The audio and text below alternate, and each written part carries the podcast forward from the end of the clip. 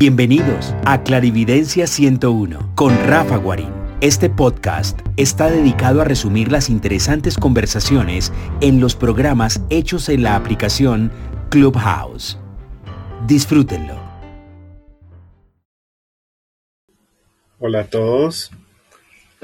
Hoy eh, les doy la bienvenida aquí a, a Clarividencia número 1 y el tema de hoy eh, es un tema que pues me, eh, me tocó porque me está sucediendo y es cuando se muere una mascota. Entonces voy a compartir con ustedes mis experiencias y mis impresiones con respecto a esto.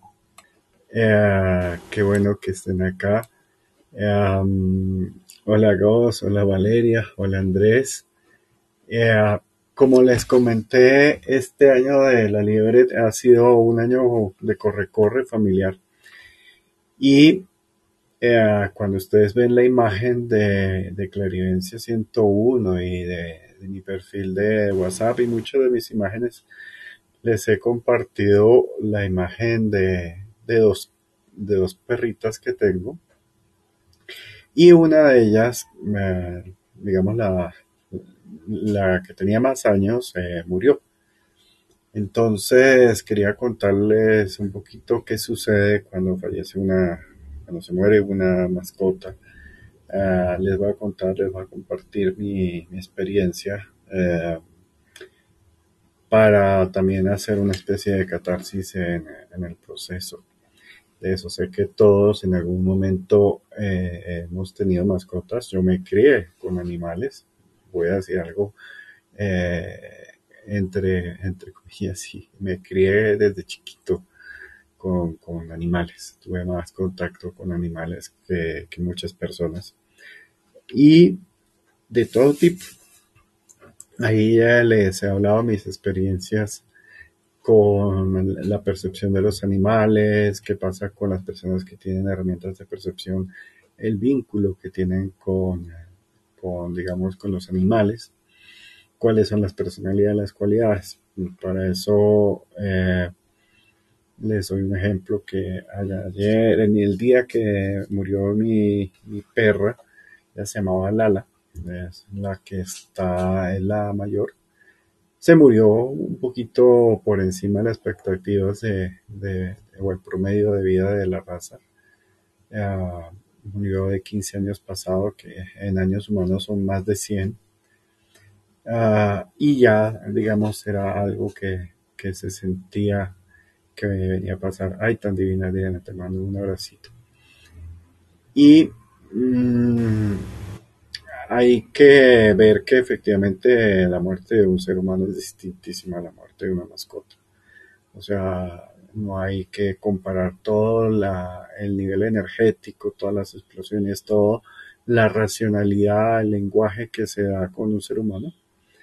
Eh, pero mm, también hay que respetar y hay que tener en cuenta a estos compañeros de vida que en mi caso siempre me han escogido, me han apoyado, me han aportado les he contado que para alguien con herramientas de percepción, contar con la ayuda de, una mascota, de un ser animal, es importantísimo porque muchas veces nosotros no entendemos esa parte no coherente del cerebro del ser humano como dicen una cosa, pero hacen otra, o dicen mentiras, o, están sintiendo algo que no expresan, o, o dicen en su lenguaje una cosa y están expresando eh, características emocionales de otra.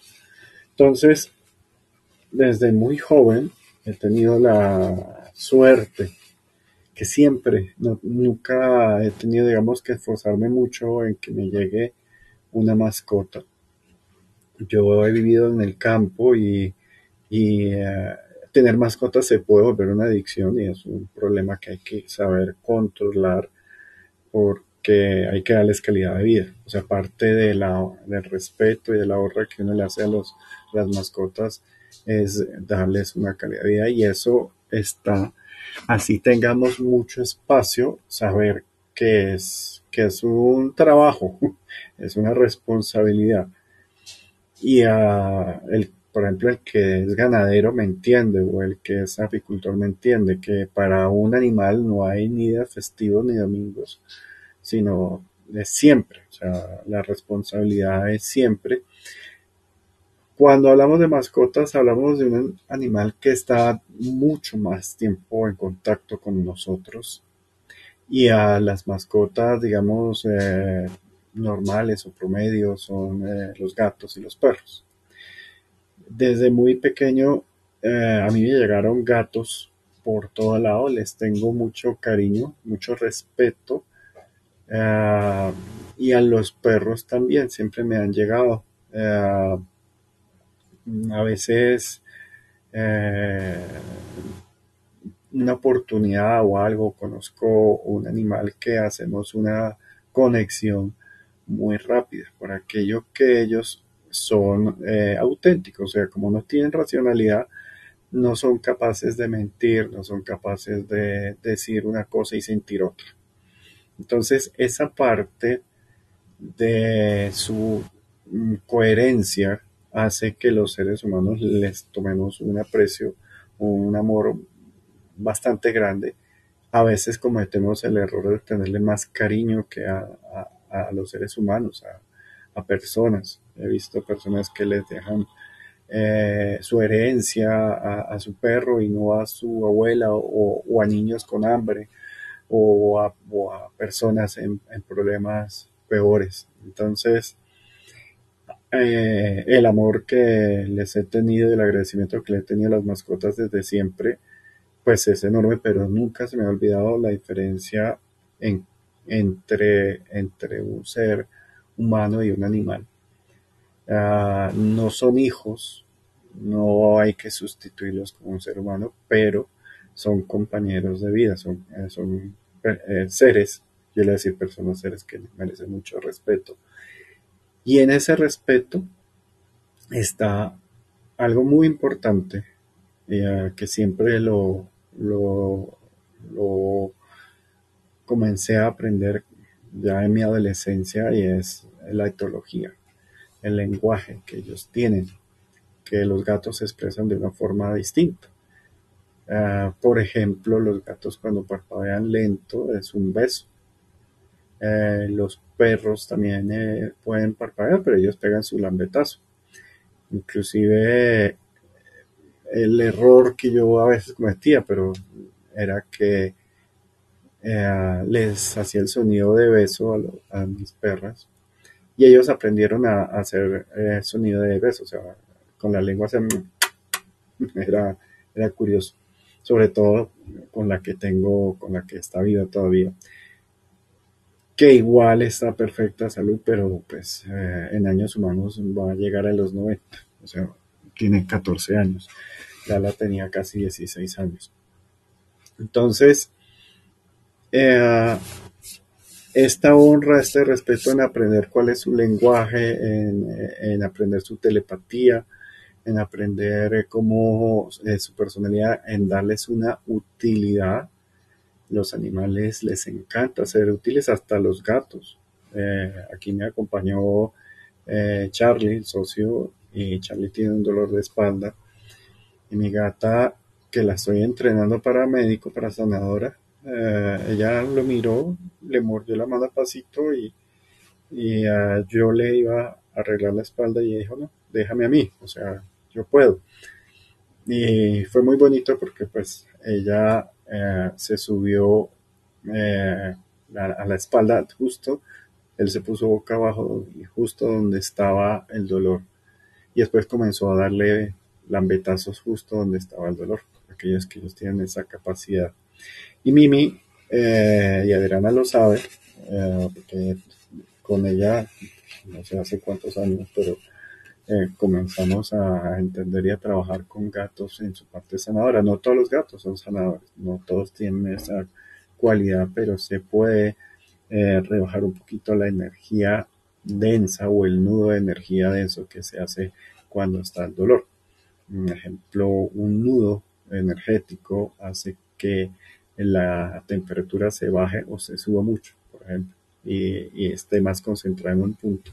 Y el gato tiene la cualidad de, digamos, de ronronear, de comerse, por darles un ejemplo de esto, eh, digamos, esta energía.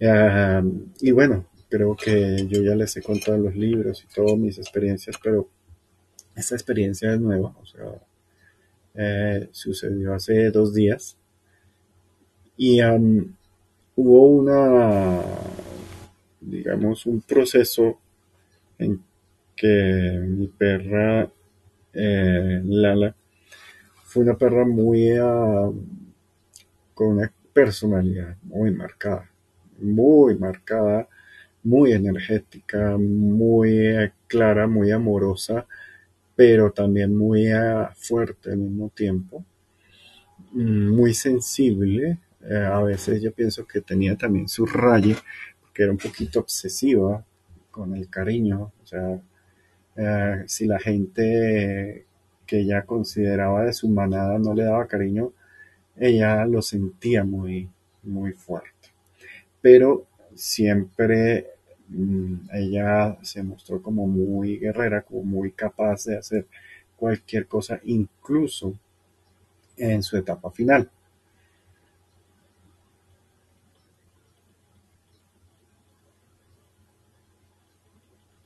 Eh, el gato Ghost pregunta una cosa acá, que qué se hacer con los gatos cuando son más cercanos a las mujeres, ¿no? Los gatos machos sí tienen a tener como, y los perros machos tienen como a tener una posición protectora hacia, hacia las mujeres, pero es, digamos, no es una norma.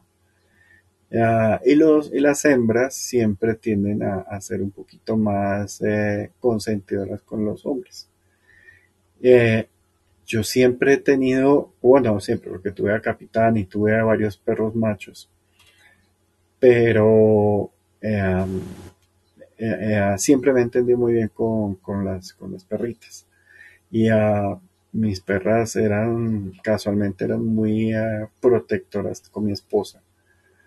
Mm, y conmigo era como usted defiéndase solo, más bien defiéndanos ustedes a nosotros. Y eso que era un par, eran unos angelitos, pero cuando un perro no era muy eh, atento o no sabía la etiqueta, la, buena educación canina, no humana, canina, ellas, ellas le pegaban, lo volvían, lo volvían polvito, le, lo tiraban boca abajo y le ponían sus colmillos en el cuello, que eso significa cálmate, madura y calma. Sobre todo aquellas como crecieron en el campo, ellas siempre tenían ejercicio y siempre tenían que hacer. Pero bueno, eh, les cuento un poquito más sobre eh, experiencias. He tenido ya varios perros. Y una de las cosas que ya me ha sucedido mm, es que eh, ellos a, a, las horas eh, hay gente que me dice que es a las 8 horas, la verdad nunca lo he medido, pero sí es como casi un día o un día largo eh, cuando ellas eh, vienen en su etapa energética, por no decir, es que fantasma, sí, en su fantasmita, dejémoslo así. Entonces, pero eso me ha pasado con todo, me ha pasado con gallinas inclusive. O sea, tuve una gallina que la quería mucho y una perra que yo tenía que era un poquito cazadora la mató y ella simplemente me perseguía en forma fantasmista picándome los zapatos y pidiéndome comida. y con esa cara de cariño mirándome así de lado, como diciendo me picaba los zapatos y me decía. Y yo, obviamente, pues la miraba en forma de fantasma. Eh, muchas, eh, o sea, no sé si todos, pero así muchos eh, se han despedido cuando, cuando fallecen. Eh, me acuerdo mm, de mi eh, penúltima perra que era una Rottweiler muy bonita, muy amorosa, muy, digamos, muy suave, pese a su raza, era una perra muy amorosa. Y ella mm, era muy suave con, otros perros y con las personas también. Y ella el problema es que hacer grande y tener pinta de mala, la gente le tenía miedo. Y ella, cuando le daba celo, se escapaba. Fuera como fuera. Y en ese tiempo, pues eh, las personas, cuando miraban un perro, eh, le tenían miedo y, lo, digamos, lo asesinaban. Entonces eh, me di cuenta en un momento que ella se fue y me regresó en forma de fantasma a, despedirse o a saludarme. Ellos tratan de seguir, eh, de seguir incluso en su forma de fantasma por mucho tiempo, cosa que, digamos, que en lo que he visto con los seres humanos no es bueno que un, ser que no quiere esté por ahí rondándolo en forma de fantasma o incluso en forma de, de trascendido, en bolita de luz, porque no, bueno, el tiempo ya es distinto, pero es que sé que el cansancio y sé que después de, de la muerte, mm, pues hay que reconstituirse, hay que coger energía, hay que depurar la energía densa que queda de, la parte física y como brillar o empoderarse un poquito más de la parte eh, etérea o sensible. Y esto hace que, digamos, que en cierta forma comprenda o ya por experiencia eh, me pueda estar más estable o más firme o como le decía mi esposa más un mástil uh, ante esas situaciones. Mi esposa ya estaba pues, bastante eh, dolida, incluso antes y después porque a Lala le dio un cáncer un momento muy rápido, o sea, casi que en 15 días la, la pagó. Eh, no le voy a decir los síntomas y todo lo que pasaba, pero se volvió bastante intenso y complejo estarla lidiando y, tratando de que sanara. Pero yo le preguntaba a ella qué quería hacer, si quería morirse o no pero Lala era terca, o sea, ella era carrera, ella nunca, ella, era de los que muere con el fusil al lado, o sea, muere trabajando, muere dándole, ella no es esto y esa era la personalidad de ella. Ella me decía, no, yo, yo voy a seguir viviendo, o sea, hasta donde pueda. Y eh, fuimos a donde el veterinario y el veterinario dijo, mmm, hay que darle eutanasia porque va a comenzar a sentir dolores y va a sentir, eh, digamos, eh, un malestar enorme. Ya de por sí eh, ella pues comenzó a, regurgitar, a vomitar, se le comenzó a quemar el trasto digestivo y el cáncer tiene un olor bastante característico y fuerte y, como ustedes les he contado, tengo un olfato demasiado sensible y ese olor a mí me costaba sacarla de paseo, me costaba eh, hacer el, aseo a, todo lo que ella salía de ella y no era bonito.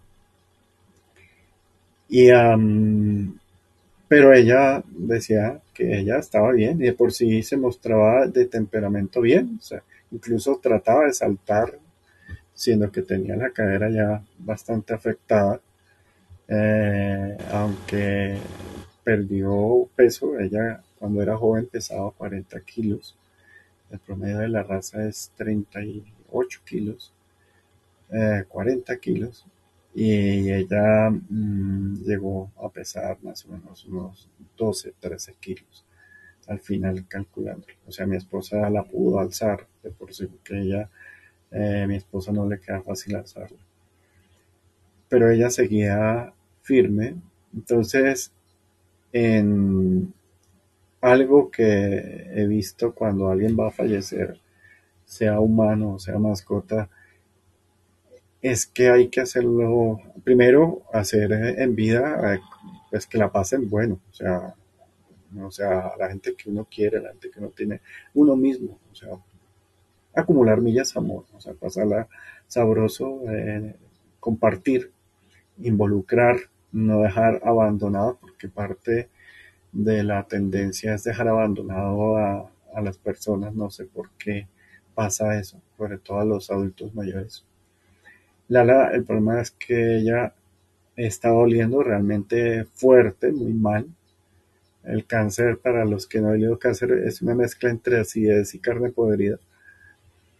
Ah, menos mal, el, el, veterinario nos dio unos medicamentos para que bajara por lo menos un 50% el olor, pero para mí un 5% ya, ya lo detecto bastante fuerte. Me dolía la cabeza, me sentía que, que se me cerraba toda la parte de, la frente y de las fosas nasales por el olor tan fuerte. Pero mi ventaja es que ya había pasado por eso y confiaba en que sí, los animales cuando se mueren se vuelven también una bolita de energía, si se vuelven eh, un ser energético. La verdad, no he comprobado qué pasa después de ellos, de un tiempo. O sea, no tengo ni idea. O sea, porque a mí me gusta que es contarles mis experiencias, no decir lo que dice la teoría. Porque, pues, una teoría ya corroborada por la experiencia, pues ya uno tiene la confianza para decirles. Entonces, sí, he visto muchos eh, fantasmitas de, de, animales, de mascotas, pero no sé a dónde se van. La teoría, cuando yo estaba con, con mis, eh, mis maestros, es que ellos trascienden varias veces, o sea, ellos se van engordando de amor. Eh, y por ejemplo, cuando un animal eh, se vuelve mascota, tiene más posibilidades de subir, digamos, energéticamente, acumular amor que un animal silvestre. Mm, pero también depende de qué animal silvestre, porque pues, se puede dar que sea una ballena, y una ballena, un delfín tienen una energía muy potente, una pantera. Lo digo porque eso sí lo pude corroborar, una pantera muy linda, una, iba a decir una mujer, no, una hembra, eh, que era una reina, o sea, era, era una reina, o sea, su energía es, no sé, es una reina. Y otra pantera también, eh, jaguar o pantera, no, la, ambas son, es que las panteras negras son como jaguares, pero negros. También de, de unas características de energía muy grande y de respeto hacia los humanos pero lo más importante es que ellos exigen respeto. O sea, todos los, los seres mascotas eh, necesitan respeto y ellos te hablan en el lenguaje de respeto. El problema con los perros es que los perros para uno como ser humano, para los perros es como, wow, como el gran, el gran de todo, o sea, el gran Dios, dice un amigo que nos ven como dioses y eh, el gato sí te ve como un par. Eh, y también en esa condición de saber que los perros te ven como, mejor dicho, la última maravilla y no lo somos. Es como también decirles, eh, ah, no cojas mis enfermedades. Eso ya se los había dicho, pero se los acuerdo.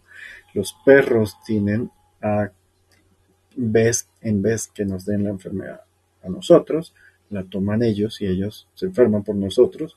Los gatos también lo hacen, inclusive los gatos nos defienden de ataques demoníacos. También me ha pasado, también eso está en el libro y, lo que les he contado de varias personas con las que he trabajado por muchos años. O sea, historias hay miles, o, no cientos, yo no sé si miles o cientos, pero son muchísimas. Y cuando una mascota que es más energética eh, suele trabajar o suele convivir con una persona con herramientas de percepción que le ayuda a tener una estabilidad emocional, que les preocupa la estabilidad emocional del humano, pues eh, uno tiene que ponerles límites a ellos, sobre todo a los perros. Decirles, ah, no te toca responsabilizarte de mí, no te toca comerte mis enfermedades o asumirlas, no te toca eh, asumir cosas. Eh, menos mal, eso lo hice hace muchos años, o siempre lo hago muchos años con, todas mis mascotas, porque es algo muy normal que la mascota se muere de la enfermedad que le iba o le dio al humano. para evitar o asumen la carga energética o brujería que le hacen a un ser humano, lo asume la mascota y termina muriéndose, o sea, termina dando la vida por sus eh, maravillados eh, compañeros. Pero pues un poquito como de considere de respeto en aprender el lenguaje de ellos, la etología, para saber cómo uno les dice y les expresa de que no tienen que hacer heroísmos eh, claramente eso ya lo había hecho con, mi perro. Mi esposa estaba preocupada porque pues, yo tuve unas dolencias y unas enfermedades, estoy en un tratamiento de aquí y como ella vio que Lala le dio un cáncer demasiado rápido, estaba preocupada que yo tuviera cáncer y que Lala estuviera asumiendo el cáncer. No, pero estamos hablando que Lala ya tenía en años humanos, creo que eran 104 años. Entonces, claramente, eso no era, ya había yo roto y había aclarado a la perra que le tenía prohibido que asumiera eh, mis enfermedades o mi aprendizaje a través de una enfermedad y no gracias. Eso era una parte. La otra eh, que continúa es que a veces uno cuando ha tenido esa experiencia y es perceptivo y uno los ve, uno puede parecer un poquito Mm, diría yo, como insensible o raro. Lo sé porque pues eh, yo estaba más atento de ser el mástil de, de, de, pues, de mis mascotas, de mi esposa, de las personas que rodean, porque además Lala fue muy querida por muchas personas y, y, ah, y siempre las tocó, las afectó, sobre todo que, como digo, era era una hembra muy empoderada de su parte femenina. Incluso las mujeres que habían tenido eh, problemas de desigualdad de género, ella, ella, yo se las prestaba por un ratico que las que la, la conocieran y la vieran y ellas como que sentían esa energía transmutadora de la Y Mm, yo a veces, y mi esposa, pues yo le decía, claro, no es que me toca hacer el mástil, porque como ellos absorben la energía, y eso le pasa a mascotas y humanos, igual, si uno está mal, uno los estresa mal, le generamos más contaminantes en el cuerpo, más estrés a la persona que va a fallecer, porque fallecer no es fácil. Vuelvo a digo, Lala no quería fallecer ella estaba diciendo, yo me muero hasta acá. Pero ¿qué pasa? Estaba ya, para mí era evidente, por si fue, me tocó dormir a, Lala, porque ya era tan fuerte, o sea, la idea de estar doliendo y ella no quería dejarse por el dolor, nunca se quejaba del dolor y ese también era el punto. Y el problema es que de esta semana que viene, pues Ah, era más, iba a ser mucho más el deterioro. O sea, ya la, lo que les digo, de, de 35 a casi 15, un poquito menos de 15 kilos, pues siempre la pérdida de masa muscular. Por aquello que para un perro, por decir, un día son cuatro días de un humano, que ellos tienen su sistema mucho más acelerado. O sea, para un elefante, o para una ballena se puede decir que una semana o para una tortuga una semana es un día. Eh, es una relación. Hola Virginia querida. Entonces, mm, esa relación del tiempo en, su cuerpo, en su todo, en su ver el mundo es mucho más rápido. O sea, es como si ellos vivieran en otro reloj. Y tocaba eh, generar eh, la eutanasia, que pues eh, ya era evidente que ella estaba bastante mal. Ella um, había perdido gran parte de sus dientes, los tenía bastante mal. Vuelvo, digo, toda, ella no podía comer casi. y lo que comía tampoco es que le sirviera mucho. le comenzó a generar reacción a la proteína, pero necesitaba proteína y eh, yo comencé a explicarle como hice y he hecho con todas las personas, entre esos mi padre, que siempre hablamos de la muerte, incluso faltando seis o siete años cuando él, antes de que él se muriera, como para que uno quedara en paz, como para decir, hice todo posible por honrarte y por consentirte por respetarte, pero todo respeto. Eh, y mm, llegó el momento. Eh, hubo una solicitud o algo de mi esposa, y es que ella estaba preocupada que porque la otra perra, que es la hija de, Lala, eh, pues no viera, y lo mismo la gata, no viera cómo nos llevamos a Lala y de momento ya nunca más regresara, o sea que viera todo el proceso de, la muerte de, de Lala. Y eh, estuve de acuerdo como terapia para que efectivamente ella viera y constatara que su amiga, su compañera, su mamá, que siempre la acompañaba, eh, mm, no era por capricho, no era porque la quejera quisiera dejar abandonada, porque los perros eh, hacen duelo, los perros sufren el fallecimiento de alguien del grupo, de cualquier especie. Eh, lo mismo los gatos. Y ah, entonces, digamos que nos fuimos con un grupo a, digamos, a despedirla a ella. Y eso la tenía bastante contenta de por sí. Ella como que estaba reservando sus últimas energías para eh, ese momento en que se durmiera. Yo le expliqué, pero como era ella, yo le dije, mira, si no sabes qué es la muerte, pero pues te vas a dormir y no vas a, despertar con tu cuerpo, sino con, un cuerpo nuevo, con una energía más nueva. Ella me, decía, ah, sí. O sea, era como, ah, sí. Todo era ya, uno le explicaba, mira, esto es algo terrible y decía, ajá, sí. Ah, ah bueno. Y así, es, la hija sí es mucho más histriónica, pero pues ella era como, mira, te voy a tener que quitar una pierna. Ah, bueno te voy a tener que poner eh, braques. Ah, bueno, o sea, era como, eso no es lío, no es problema. Y esa era la personalidad. Entonces fue difícil tratar de explicar, decirle, mira, cuando salgas de tu cuerpo no te vayas a, a demorar mucho tiempo junto a mí, no te pongas a perder tiempo porque tienes que recargarte, igual que sucede con un humano con otra mascota ella me decía, ah, bueno, así, sí. Y en el fondo, em, digamos que ella entendió y en ese momento se quedó como calmada, como quieta, como sin, sin, sin guardando su energía para la despedida y dejó de tratar de sentar, ya se quedaba sentada casi todo el día o acostada, pero sin, la, sin perder la actitud.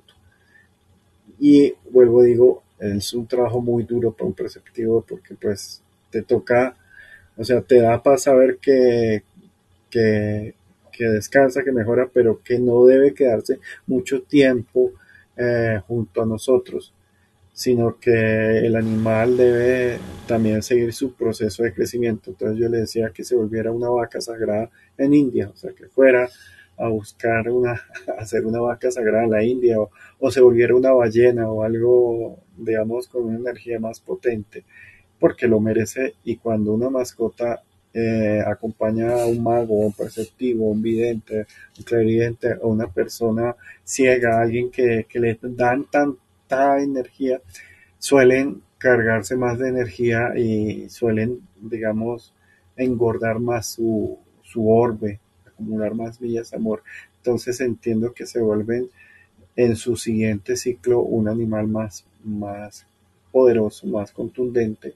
Eso lo digo en, o sea, en la teoría tibetana, eh, mis maestros fueron tibetanos los que me hablaban de la muerte.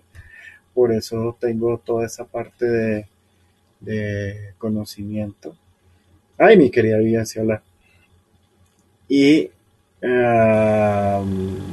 llegó, digamos, el momento de, despedir a, Lala. Eh, estaba muy contenta. Eh, yo hice algo un poquito, y es que la, la arreglé, le puse un tocado, y ese tocado tenía dos objetivos. Uno, que cuando ella eh, saliera de su cuerpo, reconociera su cuerpo. O sea, que, reconociera, era como un collarcito, un tocadito eh, rosado. Ella le encantaba el rosado. Entonces, eh, que supiera que era su cuerpo. Y segundo, para las personas que, que iban a generar pues la cremación y todo este proceso al animal, pues que supieran que era un animal querido y respetado. Porque, porque a veces la gente no le tienen como ese respeto. Y le digo a todos los seres, hay que tratarlos con respeto. Esa es la norma para no caer en problemas. Eh, y en ese momento, eh, ella sonriendo y feliz se durmió. Mm, a los segundos eh, salió una bolita del corazón de, de la mascota del ala eh, hubo algo bonito que era Charlie, yo le pedí el favor, Charlie es el socio con el que escribimos el libro, que la tuviera eh, porque estábamos en una veterinaria y, la hija estaba como oliéndolo y mirándolo todo como, como que no le gusta obviamente las veterinarias. Y, en algún momento se acercó y se quedó mirando eh, el orbe eh, y el orbe como que se iba desprendiendo, incluso eh, se elevó un poquito, se salió del corazón y tenía como una manchita que no parecía perro, la verdad, era más la mancha del orbe y como algo ahí. En ese momento, eh, Tutu, que es la perrita, la hija, y, yo nos dimos cuenta. Ah, Charlie, mi esposa, se dieron cuenta, Antonio se dio cuenta, porque nosotros nos quedamos mirando y, como siempre nos miran a ver nosotros qué decimos, pues dijimos, no, ya, ya se salió. En ese momento se le volvió, se le acordó que, no se quedara perdiendo tiempo, que se recargara, que descansara, que esa es parte del respeto y el cariño que uno le puede dar al animal. Decir, ya terminaste esta tarea, te agradecemos aunque nos tengas mucho cariño nosotros a ti, eh, te damos la libertad de que sigas avanzando en tu, en tu proceso de, crecimiento, de expansión. La teoría de, los, de mis maestros, ellos decían eso, que eh, el, perro va también en los seres según el amor que hayan tenido, eh, llegan a, una especie de recarga y después vuelven y recargan en un animal, en un ser aún más querido, más grande, más potente. Y ellos dicen que la teoría, cuando un ser ya pasado por muchas eh, reencarnaciones, llega a volverse un ser humano. Eh, hasta ahí yo les digo, esa es la teoría, no lo he visto. O sea, ustedes, eh, yo siempre les he tratado de ser honestos y decir, dentro de todas las cosas que me ha tocado vivir, eh, que puedo corroborar por experiencia y que no. O sea, una cosa es lo que me han enseñado y digamos que yo sí he visto hasta el momento que ellos se vuelven fantasmistas, que se desprenden, que quedan pendientes y después eh, que dejan de aparecer, pero no sé a dónde se van. Hay medios que dicen que están a veces con los humanos, que están, que también aparecen en, eh, cuando se les hacen sesiones con los humanos. Eh, no sé, o sea, es que eh, es más fácil hablar en ese momento ya con un ser humano que con la mascota. Mm, obviamente sucede el efecto del, cuidador, del, enfermero, y es que uno está muy fuerte cuando las personas necesitan de uno. Eso es algo que siempre me ha pasado, que cuando está el momento eh, en que todos necesitan de mí, yo estoy como un mástil, los apoyo y estoy calmado, sereno, pero una vez termina el proceso ya pues me enfermo, me, me da dolor, eh, me da tristeza, eh, está todo. Hay un fenómeno que ya es personal, se los comparto con mucho cariño y con mucha eh, libertad. Y es que desde niño, como mi madre estaba enferma y yo desde un niño, ella siempre me preparaba para el día en que ella iba a fallecer. A veces, eh, no sé si hizo bien o si hizo mal, o no sé hasta dónde, porque parece que yo fuera insensible con la muerte y el fallecimiento de las personas. Es como, como si fuera algo tan normal que y respeto el dolor, eh, el llorar de las personas, lo entiendo y lo respeto, pero muchas veces en mi etapa de ser mástil no sale. Mi esposa siempre me, ha dicho que porque no, porque no puedo llorar, porque no me sale una forma de desahogo. Hay muchas formas de, vivir el duelo. Mm, eh, el mío es cambiar de actividades y honrar y estar feliz eh, por la persona que se fue. Pero eh, con Lala sucedió algo muy bonito que no me había sucedido, que me pareció muy sano. Y es que, em, pues, eh, mi esposa lloraba hora por medio. las amigas, todas las personas, vuelvo digo, este perro tenía esa magia que todo el mundo la quería y la quería mucho y, y lloraban, pues eh, varias humanos lloraban por ella, varias amigas y amigos, eh, familia obviamente por, por ella. Eh, pero obviamente entiendo a mi esposa porque era su primer perro. O sea, ella fue y, ese, papel nunca se pierde del primer perro que uno tiene en la vida. Mm, porque uno conoce un universo o, el primer, o la primera mascota, porque vuelvo digo, los gatos, las aves, los caballos, por favor. Los caballos es una cosa impresionante. Eh, pero pues les estoy contando lo de la mascota que falleció, que murió. Y mm, el día que ella murió, eh, nos fuimos en combo a, eh, no sé, propaganda a Ikea a ir a, ver y a comprar unas cosas y, a comer las, los postres y, las meatballs, se me olvida cómo se dice. Arándulas no. Mm, bueno, bolas de carne se me olvida, ustedes saben que mi, lengua se me enreda. Eh, y fue un hit porque todo el mundo, como eh, tú, tú es una perra también que llama la atención con cara de dulzura, a que tenga genio de pantera, eh, con la gente, con los humanos es un amor, hasta coqueta diría yo. No, hasta coqueta no, 100% coqueta. Y más si son eh, entonces fue como mi esposa llorando, feliz en todo este proceso, que es normal, no todos los duelos hacen lo mismo. Y yo le he dicho a Lala que se despidiera, o sea, que se despidiera, pero que se fuera a descansar.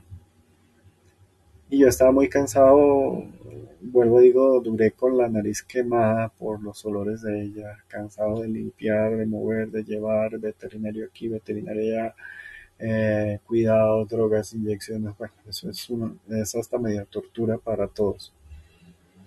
Y, ah, y yo sabía que apenas terminara todo ese proceso, que fue ayer, iba a quedar agotado. Pero eh, me preocupaba que yo no hiciera el duelo, o sea, que, no, que a veces me eh, sé que tengo que hacerlo y me tengo que forzar a hacer el duelo, pero pues eh, mi mascota lo hizo fácil porque esa noche apareció, apareció en sueños eh, ya como era ella, o sea, yo estaba, estaba soñando algo que mi cerebro estaba eh, transmutando de las actividades del día y en algún momento sentí un empujón y sentí que llegó eh, mi perra siendo mucho más vital, mucho más joven, mucho más energética, incluso demasiado joven, la vi como de 10 meses, 11 meses.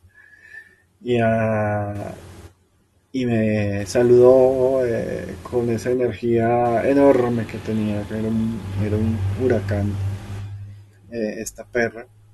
Y, y me dio besos, y me dio besos, y ahí yo le tengo alergia a los pelos de los perros. Y yo veía que gente a veces les daba besos y con la boca y todo. Yo nunca, nunca podía, más que me da un poquito de, impresión eh, los pelos, porque pues me generan una alergia que no les voy a decir, pero pues bastante complicada. Entonces yo los quiero, pero pues los toco, los acaricio, pero nunca. Pero ya estando en etapa energética, ya le pude dar besos y eso a ella eh, la emocionó bastante. Y eh, me desperté, o sea, mi esposa me despertó porque estaba llorando. Entonces, cuando me desperté y vi que estaba llorando, y vi que estaba llorando tanto en el sueño como, como dormido, me encantó porque eh, sentí que se hizo el duelo. Mi esposa me preguntaba que si era, que si efectivamente había sido una conexión para, para que ella se despidiera o la famosa actividad del cerebro de, de hacer cosas, eh, teatrabilidad, teatrabilidades o, o acciones para hacer lo que uno no puede hacer despierto o en, o en su cotidiano. Pero pues con el tiempo he aprendido la diferencia eh, entre la conexión con un ser o un fantasma y un sueño. Los sueños son demasiado locos. Las conexiones son muy, muy normalitas, muy coherentes. Y en este caso fue, eh, le mostré con emoción a mi esposa que, que me tocara los ojos y viera que sí estaba llorando y me sirvió muchísimo, me sirvió bastante para el duelo eh, poder haber llorado por la la muerte de, mi mascota, eso me sirvió, me sirvió seguir eh, las actividades cotidianas de una forma más relajada.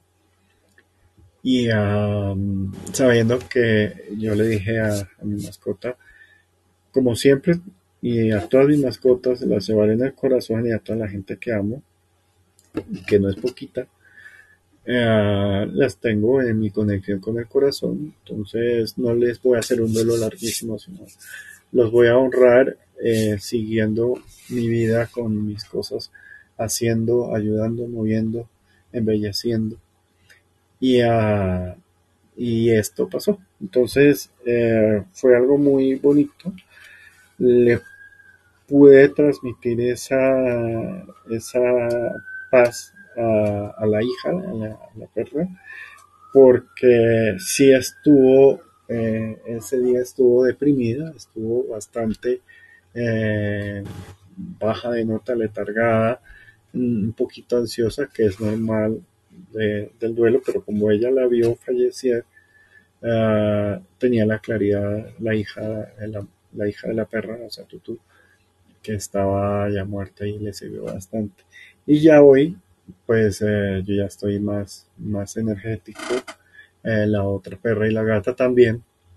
Eh, ya están mucho más energéticas, hasta las siento como felices. había una cosa y es que cargar con dos perros grandes no es fácil.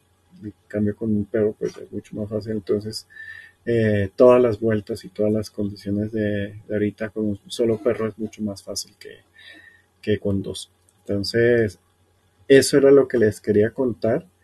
Eh, del tema de hoy. Lo que les dije, se murió el 23 eh, por la tarde y pues ya eh, les quería compartir este tema hoy. Si me quieren contar algo de experiencias propias, pues bienvenidos. O tenemos unos minutos. O si quieren preguntar algo, igual, está el tablero o está las manos. Y listo. No antes saludar a mi querida Vivian. Hola Vivian, ¿cómo estás? ¿Me oyes? ¿Puedes hablar, linda? Sí, hola. Qué rico volverte a oír. Ya sé, tanto tiempo. Sí, ¿cómo te ha ido? Muy bien, muy bien, Rafa, pero te escucho y, me siento tan conectada con lo que has experimentado que qué te puedo decir. y te cuento que, mm, bueno, primero que nada, lo siento mucho, sé que es un animalito muy querido en casa, ¿verdad? Y la ausencia de ellos pues siempre es pues importante.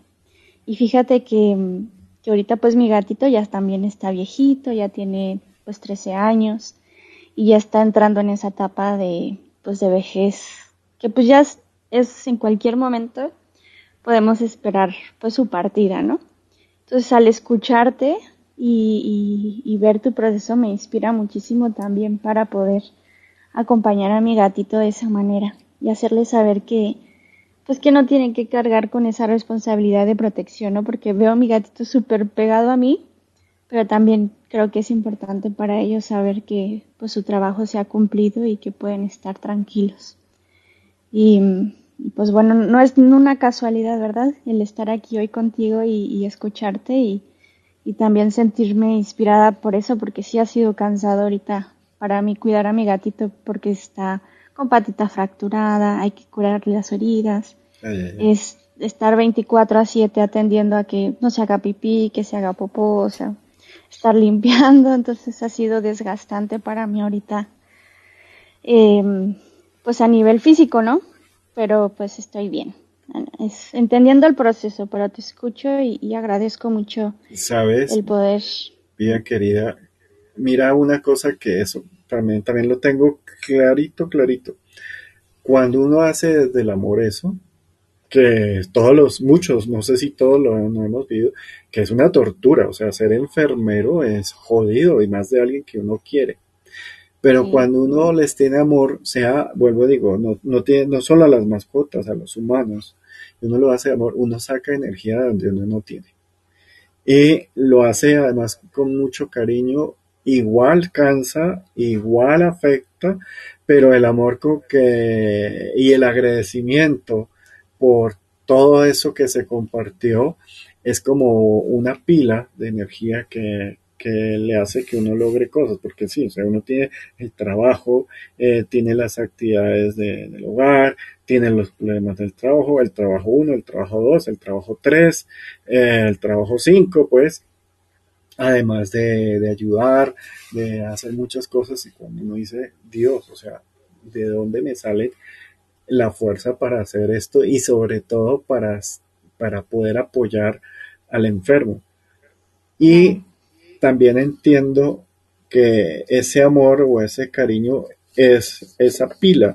La otra vez les hablé de la pasión para encontrar eh, energía en la pasión y conozco muchos médicos, a mucha gente que tiene eh, en, esa energía, que trabajan en, rescate, en ayuda, en, salud, en, seguridad. Y, yo digo, wow, eh, hay que, también entender la, pasión, pero cuando es amor y pasión, eh, a uno le da mucha, digamos, fortaleza o energía que sí, de una vez ya el gatico, ¿cómo se llama tu gatico, Vives?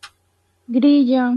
Eh, cuando ya Grillo eh, se muera, pues eh, lo más seguro es que vas a quedar con el síndrome del enfermero y es que te va a doler todo y, te va a hacer todo y eso es importante uno saber que tiene que hacerle el duelo, que tiene que generar los desapegos, pero saber que uno está conectado siempre y, uh, y bueno, y descansar, mi querida vida, porque es que eso sí, ayer yo dije, mm, no voy a trabajar, no voy a hacer nada, de por sí varias personas muy lindas, eh, incluso gente que no sabía, o sea, no sabía mentalmente, pero fue curioso, pero mucha gente me llamó para invitarme a salir, a almorzar, a, a digamos, a, como dicen aquí, a consentirme y yo preferí estar como recargando porque lo necesitaba. Entonces, eh, espero que también eso que tú nos compartes y lo que yo les comparto les sirvan a otros para saber qué son etapas y saber qué etapas son y cómo asumirlas.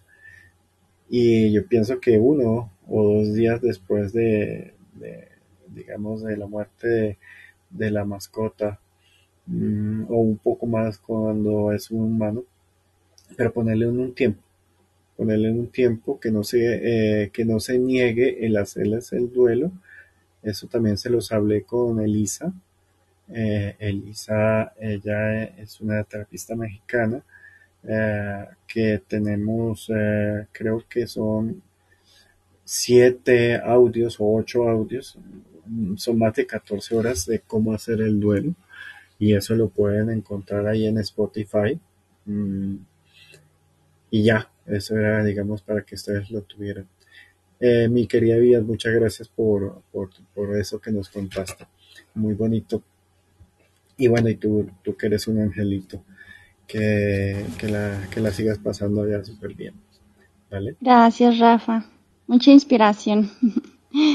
Muchas gracias. Tan linda, muchas gracias. Mi, mi Maru querida, ¿cómo vas? Hola, buenas tardes, querida Vivi. Hace tiempo que no te veo. Rafa, querido. ¿Cómo vas? ¿Cómo están? Me acuerdo que eres del año del tigre. Mira, ya, ya te asocio. Sí, porque digamos que como yo aprendí astrología china desde peladito y me servía para hacer memoria, ya cuando, cuando veo tu nombre, eh, me hago la imagen de un tigre eh, y, después de ti, yo digo, va, entonces una mujer de la Qué chévere. Sí, hablamos de eso y de los dragones también y de los tigres y bueno, ahora estoy en, en otro país, estoy en mi país Venezuela, estoy cerquita tuyo. Ay, estás aquí, sí, sí, estiro la mano te toco. Exacto. Mira, y sabes que a mí me pasó algo muy cómico porque, bueno, con las mascotas, yo, bueno, siento mucho lo de tu mascota, de tu perrito. Sabes que yo nunca tuve un perro mío, bueno, una sola vez, mi papá llegó con un perro y dijo que era para mí, y, y yo, eso fue como que de noche tarde, yo escuché como que algo eh, en la casa, y entonces él vino con ese perrito y me dijo, mira, ese perrito te lo traje, te lo traje, te lo traje. Y éramos cuatro hijos, y él como que, bueno, como que me había traído el perrito mío. Entonces a mí me encantó mucho ese perro, y, y, lo, y lo tuvimos un tiempo, pero ese pobre perro se lo pisó un carro. Ay, ay, ay. Pero hace años. Y yo no me acuerdo, yo no me acuerdo de haber tenido duelo ni nada. Pero siempre me encantan los animales, pero fuera, en el campo. Mi papá tenía vacas y todo eso aquí en Venezuela y, y me gustaban los animales fuera de la casa. Siempre me han gustado. Libres, como buena tigresa te gustan libres. Exacto, entonces mi hijo hace como un año y medio, este, un día estábamos en la casa y ellos habían tenido un accidente los dos que son jimaguas, este, como le dicen ustedes, creo que le dicen, ay, ahora se me olvidó el nombre. Sí, mellizo. Entonces, yo como le digo morocho, no le digo morocho, moreno. Entonces, entonces los morochos, que se dice en Venezuela, ellos tuvieron un accidente un poquito feo en la autopista. Digo feo porque, bueno, el carro se desbarató. Eso fue hace como año y medio. Pero, pero los morochos sobrevivieron. No, no le pasó nada, eso es lo que te iba a contar. No les pasó nada. Y al amigo lo llevaron al hospital y eso, pero era un rejuño, no tenía nada tampoco. Y venía manejando uno de mis hijos. Entonces, yo estaba bastante apegada con eso, o sea, estaba bastante sensible. Entonces, como a los dos días, viene Cristian con un gatico que él sabe que prohibido los animales en mi casa. Entonces, como a los dos días, viene con una cosita chiquitica, chiquitica, como el tamaño de la palma de la mano. Entonces, yo le digo, Cristian, ¿qué es eso? Mami, no, un gatico. Yo sí, yo sé. ¿Qué hace eso aquí?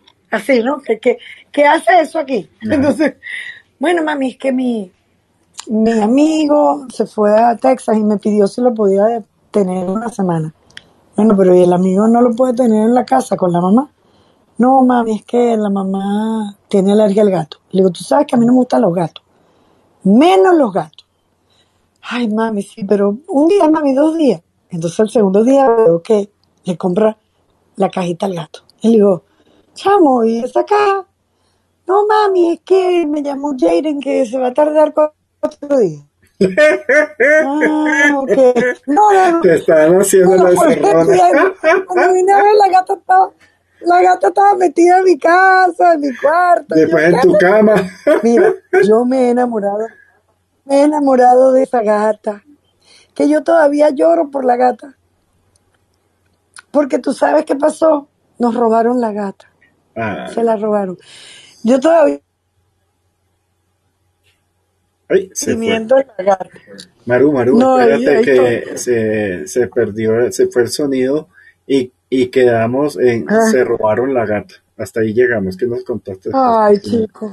Se robaron la gata y todavía sufro por, por la Mishi, porque era algo fuera de este mundo. Todo el condominio la quería. Yo vivo en un conjunto que son como townhouses, casitas así de dos pisos, pequeñas, Sí. y todo el conjunto amaba a la gatica, todo el mundo pendiente de la gatica, y yo, y le teníamos un collar de GPS, y entonces mi hijo me dice, mami, él venía llegando al trabajo, ¿dónde está la Michi? Y yo le digo, ay, yo la acabo de ver ahí, yo salí un momentico, acabo de salir.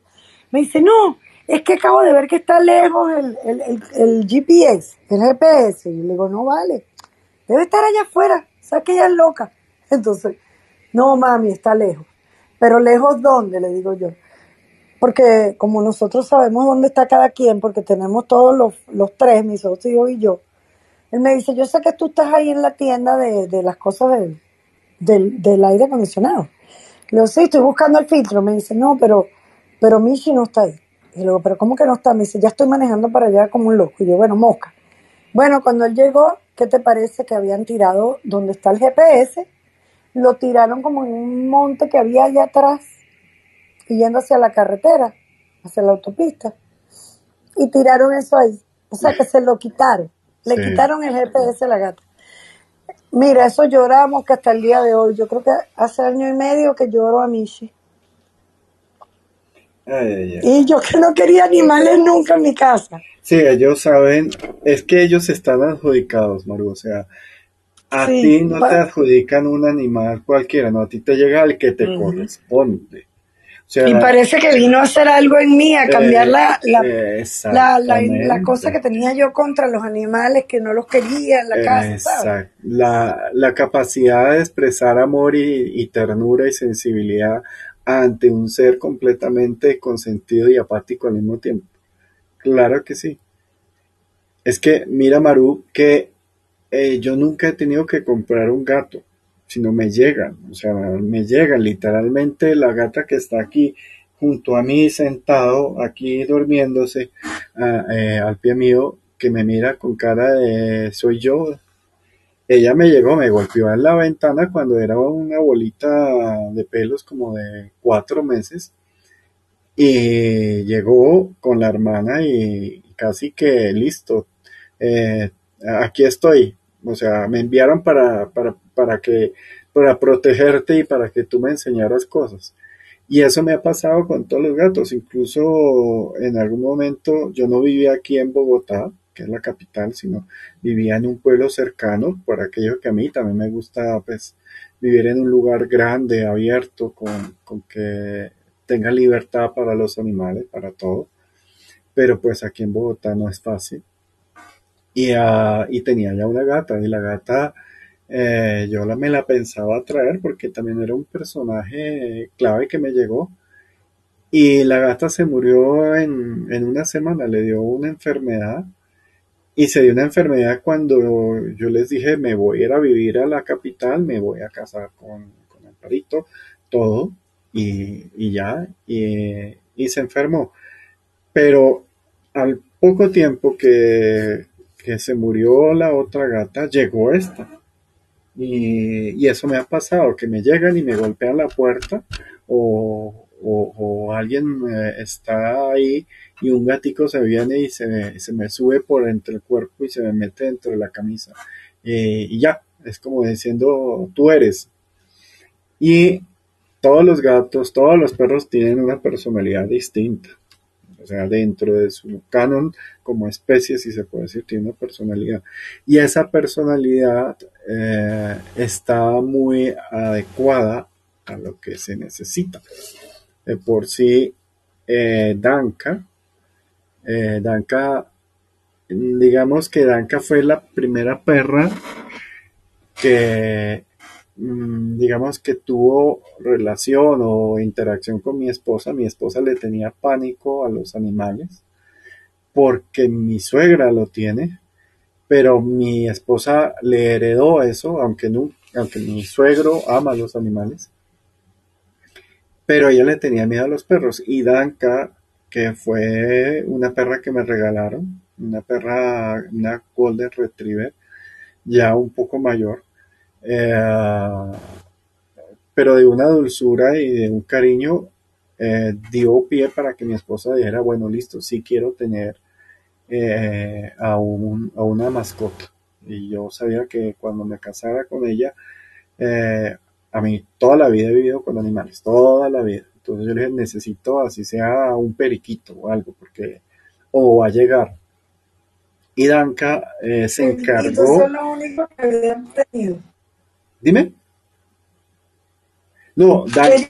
Fue lo único que tuve en mi casa cuando eh. los niños estaban creciendo, lo único. Eso, eso. Entonces, lo que te contaba es que Danka, eh, el problema es que yo me vine aquí a Bogotá y no tenía mucho espacio para, para, digamos, estaba en la universidad y ustedes saben el apartamento que uno tiene cuando es estudiante, que es diminuto y no tenía mucho tiempo. Entonces eh, se la di a mi hermano y mi hermano amó a Danka ah, y fue como ese primero, pero mi esposa nunca había vivido con, con un perro y Lala fue... Eh, fue la, la, primera perra, digamos, que tuvo mi esposa, Lala, eh, la eh, ella es de Antofagasta y, uh, y, la cambié por un trabajo de por sí en arquitectura. Y, y, fue la, perra y la escogí porque era la más entendida y la más energética. Cuando me la llevé, los dueños de, la mamá de la me dijeron que yo me había llevado a la loca, porque era un terremoto. Y dije, no, sí, esa es parte de mi energía. Yo soy un poquito también terremoto, un poquito eh, con bastante energía. Y vi que esa era la perra que le iba a quitar el miedo y que la iba a, hacer sentir y tener ganas de, que mi esposa tuviera un perro. Cuando Lala tuvo cría, mm, yo le dije, si quieres tener cachorros, bien, y si no, no, pero pues ella dijo, que quería tener cachorros sí o sí y, amó. Y nos quedamos, de los días que ella tuvo, nos quedamos con una que se llama Tú, porque esta perrita, yo le dije a la perrita cuando era pequeñita, si quieres quedarte con nosotros, tienes que convencer a, a, mi esposo, a mi novia en ese momento. Eh, estamos en el proceso. Y esta perrita, siempre que veía a, a, mi novia en ese momento, mi esposa, le daba besos, le daba besos, o sea, era la más amorosa con ella. Y así se ganó el cariño y, digamos, las ganas de, entre otras 10 personalidades que, que, nos quedáramos con ella. Y eso lo tiene actualmente de, de chiquita, que ella se gana a punta de amor y de cariños y de besos a cualquier persona, pero no de una forma intensa o, ruda como es la mamá, sino con una mirada dulce. Entonces, ese fue como ya el, eh, el decirle a mi esposa, ya vas a poder compartir con una mascota, a tener la empatía, a tener la disciplina, a tener el amor suficiente para estar pendiente de ellos, porque como hablamos con Vivians, eh, eso es, es una carga bastante grande, o sea, sea uno es algo, dos, eh, ya tres, cuatro, pero pues por eso también uno tiene que ponerse límites, si es uno o dos. En Suiza, por ley, eh, dicen que uno no puede tener uno de, la misma especie y estoy de acuerdo. Por eso siempre tuve a, la, a la ley de Tutu, porque se acompañaban. Y a Mimi eh, tenía a Chabelita. No, que Chabelita tuvo un accidente, se murió pero para que ellos tengan alguien de la misma especie para que puedan como equilibrarse mutuamente, porque ellos cuando viven solos con humanos a veces como que se tienden a, humanizar y, la verdad como que generan comportamientos un poquito eh, aberrantes o distintos y hay que comenzar a, volver al lenguaje perruno eso. Pues mi Maru querida, gracias por, por la historia que nos contaste. Eh, la entendemos, la reconocemos. Mm, sé que nos ha pasado a muchos. Y tu hijo te hizo un favor cuando, eh, cuando te trajo esa bolita de pelos chiquitica para, para que tuvieras esa experiencia. Y ya, eh, esto es lo que les quería compartir eh, el día de hoy. Eh, seguiré abriéndose por el perfil de Claridencia 101 o por, por Martes de Magos o Martes para Magos, no me acuerdo. sino que uno quedó con el perfil de, de Claridencia 101 y el otro con el perfil de Rafa Guarín. No lo pude organizar, no sé, a veces los sistemas o los software me, no hacen lo que yo quiero, pero bueno, ahí, ahí los voy entendiendo. Entonces les deseo una buena tarde, un buen día, una buena noche y nos estaremos viendo en la siguiente reunión. Ahí en 101, eh, digo en claridencia número 1, ya después de, esta etapa y en martes para más. A todos, gracias y chao. Gracias, Rafa. Bonito día. A ti, gracias a todos. Chao, Maro querido.